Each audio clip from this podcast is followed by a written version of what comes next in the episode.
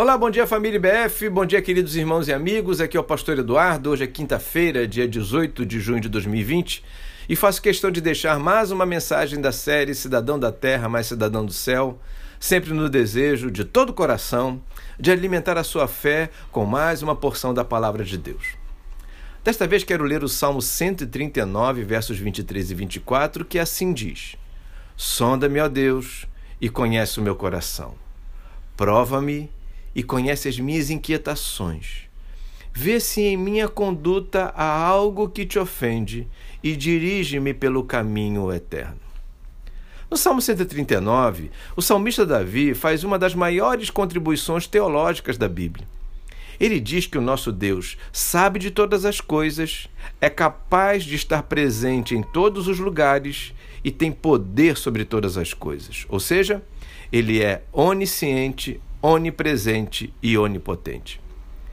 Muitos estudiosos da Bíblia, do mundo todo, ao longo de todos os períodos da Igreja, o consideram como o salmo mais importante escrito por Davi nesse quesito. De fato, o Salmo 139 é carregado de uma revelação excepcional de Deus. A intimidade que Davi tinha com o Senhor é algo realmente incrível. A forma como Davi o ama, o percebe e vê nos mostra um homem completamente sensível ao seu Deus. Assim, devemos e podemos ser também. Certamente, ao longo da nossa caminhada, iremos perceber essas qualidades de Deus, sobretudo em nossa experiência pessoal. Veremos que Ele sabe tudo a nosso respeito, inclusive os nossos pensamentos e intenções mais íntimas e secretas. Veremos que ele nos acompanha em todos os lugares, sejam quais forem, independentemente das circunstâncias. E veremos também que, segundo o seu propósito, não há nada e ninguém que o impeça de nos abençoar. Tudo isso é maravilhoso e mais ainda será na medida da nossa proximidade para com Ele. É por isso que Davi faz a oração que li hoje. Oração esta que todo aquele ou aquela que deseja andar mais perto de Deus e ter experiências extraordinárias com Ele precisa fazer e faço questão de repetir.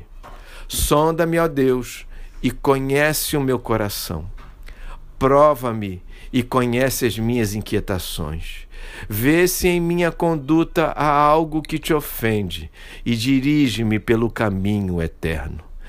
Irmãos, orando assim, não tenha dúvida.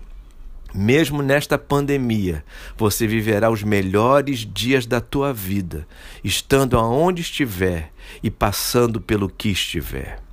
Fico por aqui, na expectativa de que façamos juntos esta súplica e até amanhã, se Deus quiser.